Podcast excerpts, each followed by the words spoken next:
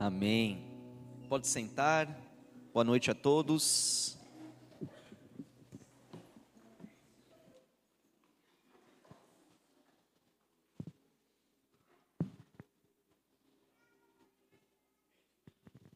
Espero que todos estejam bem, preparados para meditar um pouco na palavra do Senhor. Agradeço a equipe de louvor por nos direcionar, ou guiar neste momento precioso.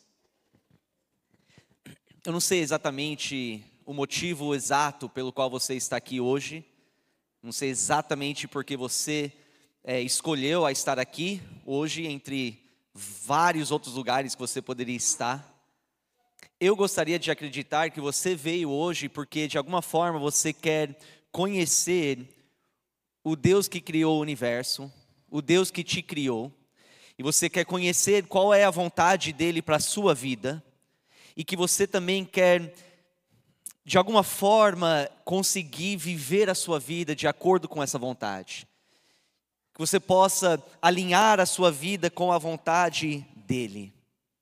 Hoje à noite eu quero falar com vocês sobre algo que é absolutamente fundamental para a sua vida, se você quer de fato não somente conhecer, mas viver a vontade de Deus para a sua vida é algo essencial para você realmente poder cumprir o chamado que Deus tem sobre a sua vida, para você poder realmente viver o propósito pelo qual Ele te colocou aqui nessa terra, pelo qual você está vivo hoje, e isso é coragem. Eu quero falar com vocês sobre coragem. Provérbios capítulo 28, versículo 1. Fala: O ímpio foge, embora ninguém o persiga, mas os justos são corajosos. Os justos são corajosos. Você quer viver uma vida justa, uma vida íntegra, você tem que ser é, corajoso. O justo é corajoso. Não tem como alcançar uma vida justa sem ter coragem.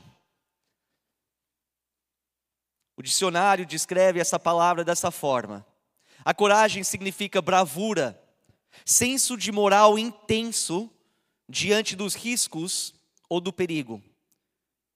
Confiança, força espiritual para ultrapassar uma circunstância difícil. Tem alguém passando por uma circunstância difícil hoje? Imagino que sim, e muitos. Também significa perseverança, a capacidade de enfrentar algo moralmente árduo. Hombridade, Característica de, da pessoa de bom caráter e determinação, o cuidado e perseverança no desenvolvimento de algo. Então é uma, é uma descrição bem complexa, grande. Exige coragem para você realmente viver para Deus. E quando eu falo viver para Deus, eu não quero dizer é, você praticar certas coisas religiosas não estou falando sobre você vir para a igreja uma vez por semana, talvez de vez em quando você fazer uma oração quando precisa de algo, talvez você contribuir financeiramente. Não, eu estou falando sobre uma vida realmente devoto ao Senhor, totalmente entregue a Ele. Uma vida que é, almeja a viver em santidade, que almeja a conhecer qual é o propósito que Deus tem pela sua vida e viver aquilo todos os dias, em todos os momentos e em todas as circunstâncias da sua vida. Estou falando sobre uma vida extremamente e exclusivamente ligado com Ele. Exige coragem para isso. Se queremos ser como Cristo, que é o objetivo da nossa fé, se queremos ser semelhante a Jesus, nós temos que ser corajosos. Porque quando nós olhamos para a vida de Cristo aqui nessa terra, como ele é, realizou o ministério dele, quando nós vemos aquilo que ele fez, como ele agiu, como ele se comportou, como ele reagiu, quando nós vemos tudo que ele fez, mesmo diante do perigo, mesmo diante das perseguições, mesmo diante de tudo que ele tinha que enfrentar aqui nessa terra, terra nós vemos um homem corajoso. Quando nós vemos ele de joelho orando para o Pai, naquela noite antes da crucificação, falando: Tira esse cálice de mim, mas que seja feita a tua vontade e não a minha. Quando nós vemos ele se levantar daquele, daquele, é, daquele chão, determinado a cumprir a sua missão pelo qual ele foi enviado, nós vemos um homem corajoso. Você quer ser como Cristo? Você precisa ser corajoso. Existe coragem para realmente viver a sua fé abertamente hoje em dia. É uma coisa você estar aqui vivendo a sua fé neste lugar, com o povo de Deus, dentro desse prédio. Não é tão difícil isso cantar louvores, dar um amém, levantar as suas mãos, afirmar aquilo que você crê neste lugar é fácil, mas exige, exige coragem você viver a sua fé lá fora, onde você trabalha, onde você estuda, talvez dentro da sua própria casa. Exige coragem para ser a luz no meio da escuridão. Exige coragem para realmente decidir a viver de acordo com o padrão de Deus. Por quê? Porque nós entendemos que a partir do momento que nós escolhemos a não mais viver de acordo com o padrão do mundo, mas viver exclusivamente de acordo com o padrão de Deus, nós nos tornamos um alvo para o inimigo. E a partir daquele momento ele começa a fazer de tudo para te atacar, a fazer de tudo para você voltar para trás.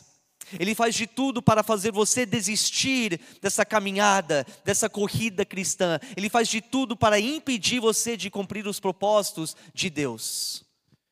Efésios 6, versículo 10 a 12. O apóstolo Paulo, ele falando aqui com a, uma, a igreja de Éfeso, depois que ele escreve sobre é, grandes doutrinas e profundas doutrinas, e depois ele fala sobre o fato de que eles precisam estar colocando aquilo em prática, ele dá várias instruções que eles precisavam obedecer. No final da carta, eles, ele alerta este povo sobre uma realidade que todos nós enfrentamos como cristãos. Versículo 10, ele fala: Finalmente fortaleçam-se no Senhor e no seu forte poder. Vistam toda a armadura de Deus para poderem ficar firmes contra as ciladas do diabo. Pois a nossa luta não é contra seres humanos, mas contra os poderes e autoridades, contra os dominadores deste mundo de trevas, contra as forças espirituais do mal nas regiões celestiais. Nós estamos numa guerra espiritual. Gostar ou não? Se você é um cristão, você está numa guerra espiritual. A Bíblia fala que o diabo é como um leão rugindo, procurando a quem ele possa devorar. Ele quer te devorar. Ele quer acabar com a sua vida. Ele quer abalar você. Então exige coragem para enfrentar ele. Exige coragem para enfrentar os demônios que trabalham por ele. Exige coragem para enfrentar essa escuridão e ficar firme na sua fé. Mesmo quando ele tenta nos intimidar por meio de outras pessoas, mesmo quando ele tenta nos intimidar por meio de ideologias diabólicos, intimidar é, com uma pressão social, da gente aceitar aquilo que não é verdade, de aceitar aquilo que é absolutamente abominável diante de Deus. Ele tenta nos intimidar, mas nós precisamos tomar coragem e entender que a nossa luta é contra Ele. O livro de Hebreus é um livro profundo, maravilhoso. E lá no capítulo 11 nós vemos um capítulo muito famoso é um capítulo maravilhoso porque é um capítulo que começa, fala sobre fé e descreve num trecho diversas pessoas lá do Antigo Testamento que demonstraram uma fé impressionante, uma fé inspiradora. Mas ao ler este capítulo e ler sobre cada pessoa citado, nós vemos que cada um tinha algo em comum, além da fé, cada um era corajoso. A gente vê em Hebreus 11 sobre o tipo de coragem que era necessário para homens como Abraão, como Moisés, para fazer aquilo que Deus chamou eles a fazer, exige muita coragem. E aí, um pouco mais para frente, nós vemos uma descrição sobre homens e mulheres que a gente não conhece o nome, mas que da mesma forma, por amor a Deus, enfrentaram perseguição e agiram com coragem. Olha comigo no versículo 36 a 38. Hebreus 11, 36 a 38, ele fala: Outros enfrentaram zombaria e açoites, outros ainda foram acorrentados e colocados na prisão, apedrejados, cerrados ao meio, postos à prova, mortos ao fio da espada. Andaram errantes, vestidos de pele de ovelha e de cabras, necessitados, afligidos e maltratados. O mundo não era digno deles. Vagaram pelos desertos e montes, pelas cavernas e grutas. Tudo isso por causa da sua fé em Deus. Porque eles escolheram a negar o padrão do mundo e viver exclusivamente para Deus. Tenta se colocar no lugar dessas pessoas. Pensa como que eu teria reagido diante de perseguições que eles enfrentaram. Imagina você ser lançado na prisão, e enquanto você está lá, você reconhece que se você não negar a sua fé, você será cerrado ao meio, vivo. Exige coragem.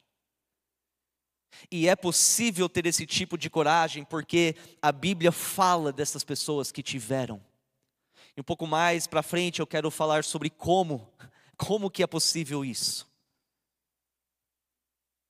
Isso é coragem, é a capacidade de enfrentar dificuldades extremos, situações extremamente desafiadoras e per permanecer firme e fiel ao seu Deus. E é fato que, mesmo depois que o, que o livro de Hebreus foi concluído, milhões e milhões e milhões de seguidores de Jesus continuaram a ser perseguidos continuaram a ser torturados e assassinados, porque eles permaneceram fiéis ao Senhor. E é triste pensar que hoje em dia, até hoje, ao redor do mundo, nós temos irmãos e irmãs que enfrentam perseguição, que enfrentam a morte todos os dias, por amor a Cristo. Mas não desistem, continuem mesmo sabendo que em qualquer momento eles podem, podem ser levados presos, em qualquer momento eles podem ser mortos, mas não desistem, perseguir, continuam prosseguindo em frente, por amor a Cristo. Aí eu penso um pouco sobre nós aqui, e como que nós realmente iríamos reagir. E eu penso em momentos que a gente enfrenta um tipo de, de rejeição, ou quando é, a, gente, a, a, gente percebe que pessoas discordam com a gente, parece que é o, final do, é o fim do mundo. Como assim? As pessoas falam mal de mim por causa da minha fé, as pessoas não concordam com aquilo que eu acredito. Como assim? Aquela pessoa rejeitou o convite que eu, que eu fiz para ir para a igreja? Ah, não acredito é o fim do mundo.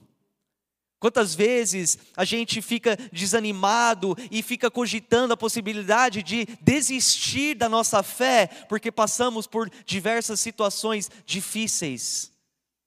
Mas aí a gente compara as nossas dificuldades aqui com aquilo que os nossos irmãos estão enfrentando em outros lugares, e a gente fala, nem se compara nem se compara com aquilo que os nossos irmãos do Antigo Testamento enfrentaram.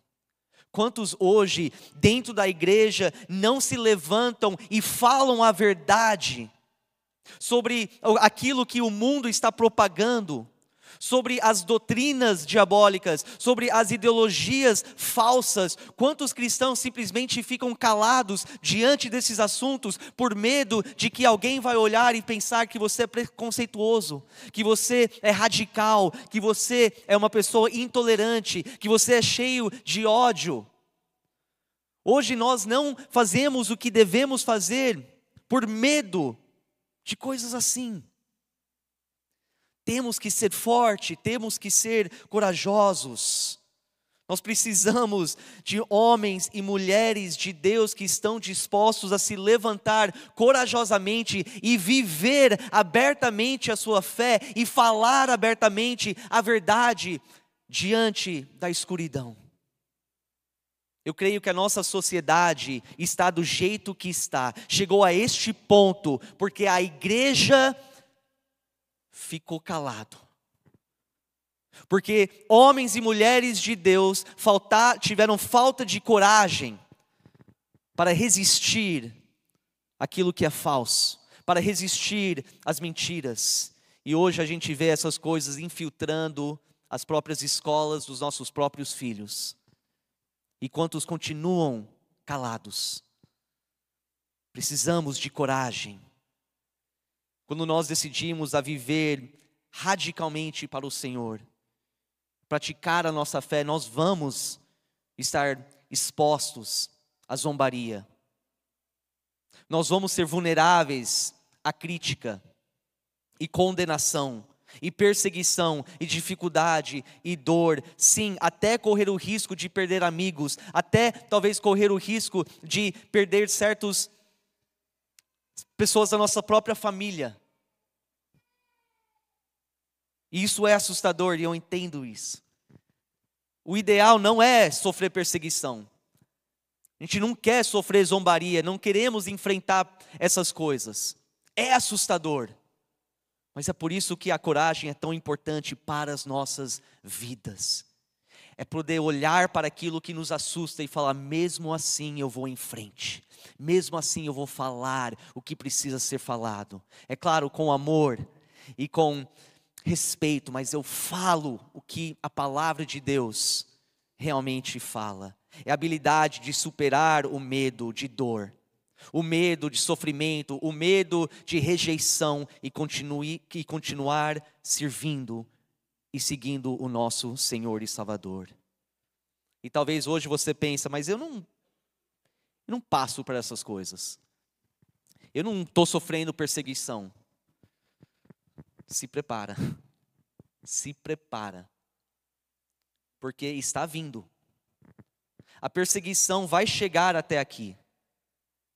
E se você não estiver firme e forte no Senhor hoje, você vai ter uma grande dificuldade de ser corajoso diante do perigo, diante da perseguição.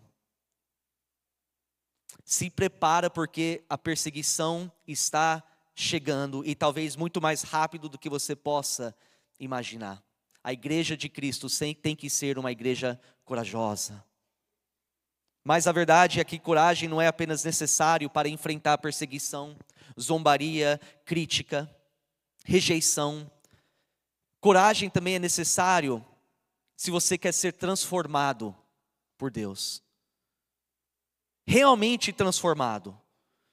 Não ser um pouco melhor do que você era antes. Eu falo uma transformação verdadeira e profunda do seu caráter. Isso exige coragem também. Porque nós, como seres humanos, nós temos um instinto natural de tentar evitar qualquer tipo de coisa que nos traz desconforto, qualquer tipo de coisa que nos faz sentir mal, qualquer tipo de coisa que é difícil. A gente prefere sempre tomar o caminho mais fácil. Isso é natural de nós. Mas o fato é que mudança, transformação verdadeira envolve esforço, envolve desconforto, envolve dor. Mudança verdadeira nem sempre é agradável, porque é difícil. Porque o primeiro passo nisso é você olhar para dentro, de forma honesta e sincero e admitir que a essência do seu caráter é falho, é corrupto, é pecaminoso e desesperadamente precisa ser transformado, e que você não tem a força de fazer isso sozinho, você precisa de Cristo, você precisa do Espírito Santo. Mudança é desconfortável, é doloroso, porque significa que você vai ter que enfrentar a pessoa que você realmente é com toda aquela sujeira, com toda aquela corrupção, com toda aquela maldade e perversidade. Exige muita coragem para falar as palavras que o salmista falou: Sonda-me, Senhor. Sonda-me, Senhor. Porque você está dizendo, Senhor, analisa profundamente o meu coração e revela para mim quem eu sou. Revela para mim as minhas fraquezas, as minhas imperfeições, as minhas falhas. Revela para mim, de fato, aquilo que eu preciso mudar. E o ser humano não gosta, nenhum de nós gostamos de ser confrontado com os nossos erros, com as nossas falhas, com as nossas imperfeições. É doloroso, é desagradável a mudança. Porque muitas vezes esse processo nos força a enfrentar o nosso passado. Aquilo que nós éramos, aquilo que nós fizemos, coisas que não foram resolvidos, coisas que talvez nós tentamos enterrar no fundo, no, no, na parte mais fundo do nosso coração. Transformação verdadeira muitas vezes traz de volta, de volta as coisas do passado. E Deus fala: você precisa tratar isso. Isso dói. E as feridas antigas nós sentimos novamente. Não é fácil. Por isso que precisamos ter coragem para enfrentar este processo. Não é algo que muitas pessoas querem fazer.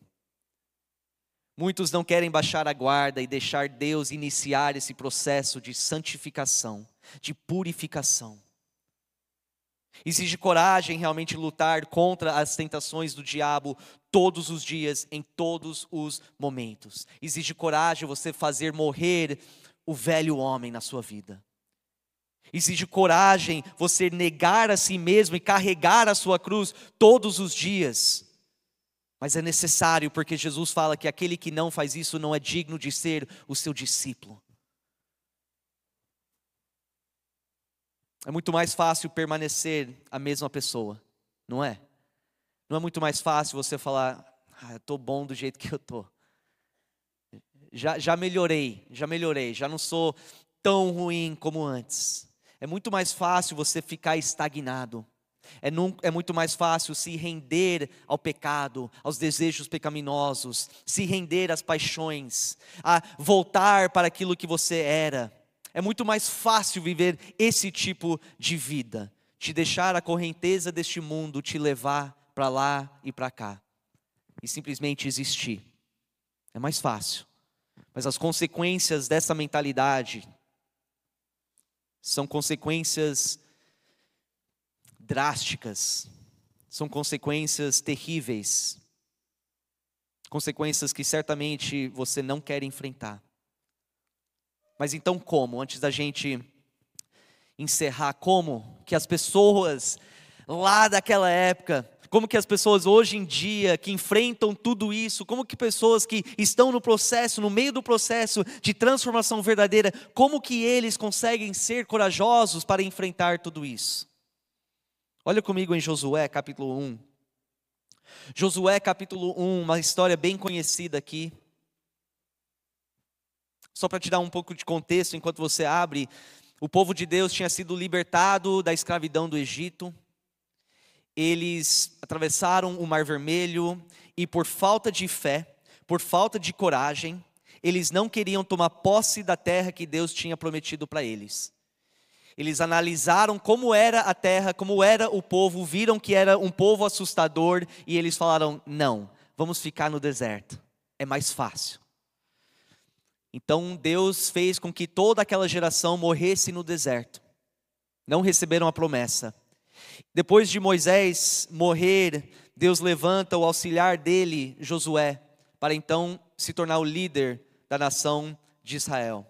Versículo 1 fala: Depois da morte de Moisés, servo do Senhor, disse o Senhor a Josué, filho de Num, auxiliar de Moisés: Meu servo Moisés está morto. Agora, pois, você e todo este povo preparem-se para atravessar o rio Jordão e entrar na terra que eu estou para dar aos israelitas. Como prometi a Moisés, todo lugar onde puserem os pés eu darei a vocês. Seu território se estenderá do deserto ao Líbano, e do grande rio Eufrates, toda a terra dos Hititas até o Mar Grande, no oeste. Ninguém conseguirá resistir a você todos os dias da sua vida. Assim como estive com Moisés, estarei com você, nunca o deixarei, nunca o abandonarei. Seja forte e corajoso, porque você conduzirá este povo para herdar a terra que prometi sob juramento aos seus antepassados. Somente seja forte e muito corajoso. Vamos parar aqui rapidamente. O que, que Deus está implicando aqui com isso? Ele está implicando que entrar e possuir a terra prometida não iria ser fácil, iria ser um grande desafio, iria ser, na verdade, assustador. Ele quer deixar claro isso que para o Josué, como líder, ele iria, iria enfrentar muita dificuldade, muita luta para frente, muito esforço para obter a promessa de Deus. Então ele continua no versículo 7: Tenha o cuidado de obedecer a toda a lei que o meu servo Moisés lhe ordenou. Não se desvie dela, nem para a direita, nem para a esquerda, para que você seja bem-sucedido por onde quer que andar. Não deixe de falar as palavras deste, deste livro, da lei e de, de, deste livro da lei e de meditar nelas de dia e de noite, para que você cumpra fielmente tudo o que nele está escrito. Só então os seus caminhos prosperarão e você será bem-sucedido. Não fui eu que lhe, que lhe ordenei? Seja forte e corajoso, não se apavore, nem desanime, pois o Senhor, o seu Deus, estará com você por onde você andar. E eu fiquei imaginando a confiança de Josué naquele momento. A confiança de ouvir essas palavras do Senhor. O mesmo Deus que ele viu libertar o povo do Egito, abrir o mar vermelho, fazer o alimento cair do céu, água sair de uma rocha, liderar o povo durante o dia com uma é, debaixo de uma nuvem, na parte da noite com uma coluna de fogo. Este mesmo Deus que guiou e direcionou Moisés durante todos aquelas, aqueles anos de forma poderosa, agora estava olhando para ele e falando: seja forte e corajoso. Este mesmo Deus agora estava falando: pode ir em frente pode seguir em frente, pode lutar, pode conquistar essas cidades que eu tenho prometido para você. Sim, vai ter gigantes, sim, vai ser assustador, mas não se preocupa, eu vou estar com você, ninguém conseguirá resistir a você todos os dias da sua vida, assim como estive com Moisés, estarei com você, nunca o deixarei, nunca o abandonarei. Palavras incríveis de Deus para este jovem líder. Eu creio que essa promessa, na verdade, isso que Deus fala para ele foi exatamente o motivo por trás de toda a coragem que nós vemos na vida de Josué. A promessa que Deus faz para ele, que ele iria estar com ele, iria lutar por ele, iria capacitar ele como líder, eu creio que é a chave por trás da coragem de Josué. E eu garanto que toda vez que Josué estava diante de uma decisão difícil, como líder de uma nação, toda vez que ele estava é, prestes e se preparando para mais uma guerra, mais uma batalha, eu tenho certeza que ele sentia certas incertezas, eu tenho certeza que ele sentia o medo, mas eu imagino que foi justamente nesses momentos que ele parava e ele se lembrava das promessas que o Senhor tinha feito para ele. Eu creio que foi nestes momentos em que as dúvidas e o medo surgiram nele que ele parava e falava: Não, o meu Deus falou para mim que ele vai estar comigo, que ele vai lutar por mim. E isso lhe dava a coragem para seguir em frente nós vemos que a coragem de Josué não foi baseado na sua própria força, na sua própria sabedoria, no seu próprio poder. Foi totalmente baseado na força e no poder e da sabedoria de Deus. E ele lembrava que se ele continuasse obediente, se ele continuasse sendo fiel a ele, toda aquela força, todo aquele poder, toda aquela, aquela sabedoria estaria agindo a favor dele e a favor do povo de Deus, e ele receberia a promessa da terra prometida. Agora, rapidamente, pula alguns milhares de anos para frente daquele ponto, e nós vemos o mesmo Deus, o próprio Jesus Cristo falando com a sua igreja no final de Mateus 28, versículos 19 e 20. Ele fala: Portanto, vão e façam discípulos de todas as nações, batizando-os em nome do Pai e do Filho e do Espírito Santo, ensinando-os a obedecer a tudo que eu ordenei a vocês e eu estarei sempre com vocês até o fim dos tempos. Você entende o que isso significa para a sua vida? Se de fato você é um discípulo de Cristo, se de fato um dia você se arrependeu dos seus pecados e recebeu Jesus como Senhor e Salvador da sua vida, isso significa que a mesma promessa que Deus deu para Josué, Ele agora está dando para você. O mesmo Deus que prometeu a estar com Josué, agora promete a estar com você. E Ele está dizendo para você: seja forte, seja corajoso.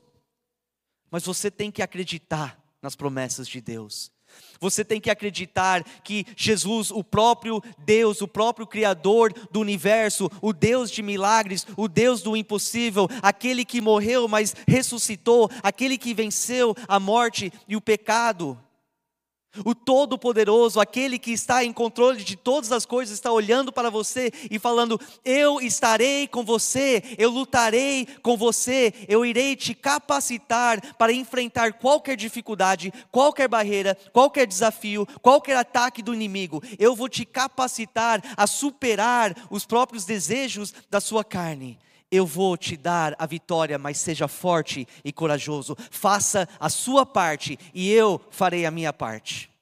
Nós temos que acreditar no Deus das promessas, porque Ele não é homem para mentir, Ele é fiel com todas as suas promessas. Seja forte e corajoso, seja obediente ao Senhor, seja fiel a Ele, busca fazer a vontade dEle e descansa no fato que ele já te prometeu que se você fazer isso, ele estará com você, ele lutará por você e você terá sucesso na sua vida espiritual.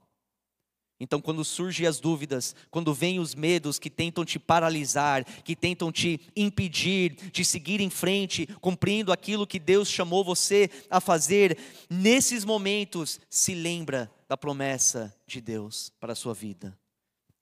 E assim, age com coragem. Assim, supera o medo e vai diante do inimigo com ele. Agora eu chamo a equipe de louvor para se preparar para este último louvor. E antes disso, eu, como eu falei no, no começo, eu não sei exatamente o motivo exato pelo qual você veio hoje à noite. Mas eu também não sei exatamente aquilo que você está passando hoje na sua vida. Eu não sei quais são as dificuldades que você está enfrentando. Eu não sei quais são os desafios, os gigantes na sua frente que estão tentando te, te impedir de alcançar aquilo que Deus tem prometido para você. Eu não sei. Mas o que eu sei é que se você seguir aquilo que Josué seguiu. Que se você se submeter às ordens do Senhor, que diante das dificuldades, talvez as perseguições, se você permanecer obediente a Ele, se você permanecer fiel a Ele, você vai sentir Ele presente na sua vida, te capacitando e você pode andar com confiança diante dos obstáculos, diante dos perigos, diante das tentações, diante dos ataques do inimigo. Você pode andar diante de tudo isso com confiança.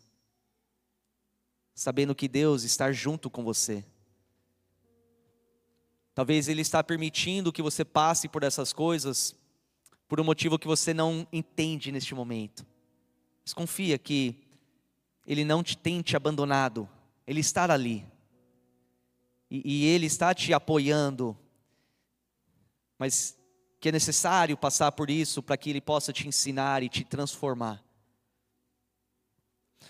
Dor e aflição e dificuldade não significa que Deus te abandonou. Você pode ter certeza que Ele está junto, te capacitando para continuar perseverando até o final. Então, diante de tudo isso, diante deste mundo pecaminoso e injusto, diante deste mundo perverso, cheio de maldade, cheio de mentiras e falsidades, eu exorto você, igreja, seja forte e corajoso. Não desanima. Não volta para trás, não desiste. Creia nas promessas do Senhor. E no final das contas vai tudo dar certo. Tudo vai dar certo. E você vai olhar para trás e dizer: valeu a pena eu lutar, mesmo sentindo medo. Valeu a pena eu conseguir ir em frente, mesmo sentindo incerto porque eu percebi que por meio daquilo eu enxerguei a força e o poder e a sabedoria de Deus agindo ao meu favor. Convido você a levantar neste momento.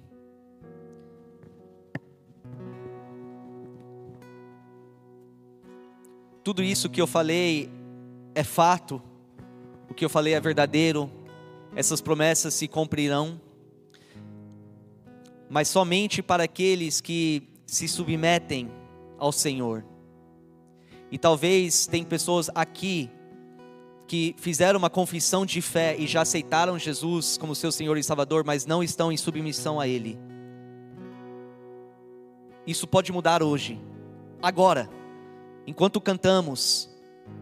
Fale com Ele, se arrepende dos seus pecados, Talvez você precisa se arrepender da sua negligência na sua comunhão com Ele, no seu relacionamento com Ele.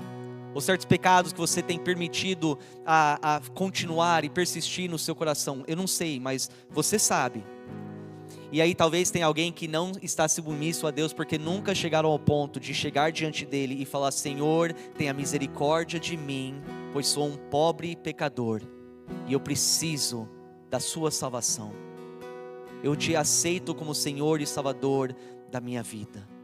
A partir deste momento, uma entrega genuína e verdadeira a Ele por meio do perdão, por meio do arrependimento, por meio da fé que Ele realmente tem o poder para te salvar e entrar na sua vida e te transformar. A partir deste momento, essas promessas são suas. Você pode sair deste lugar entendendo que você entrou sozinho, mas está saindo com Deus ao seu lado. Que este momento possa ser entre você e o Senhor, enquanto nós cantamos. O altar está aberto, você pode orar aqui na frente, pode orar onde você estiver. Temos homens e mulheres que gostaria de orar com você e por você.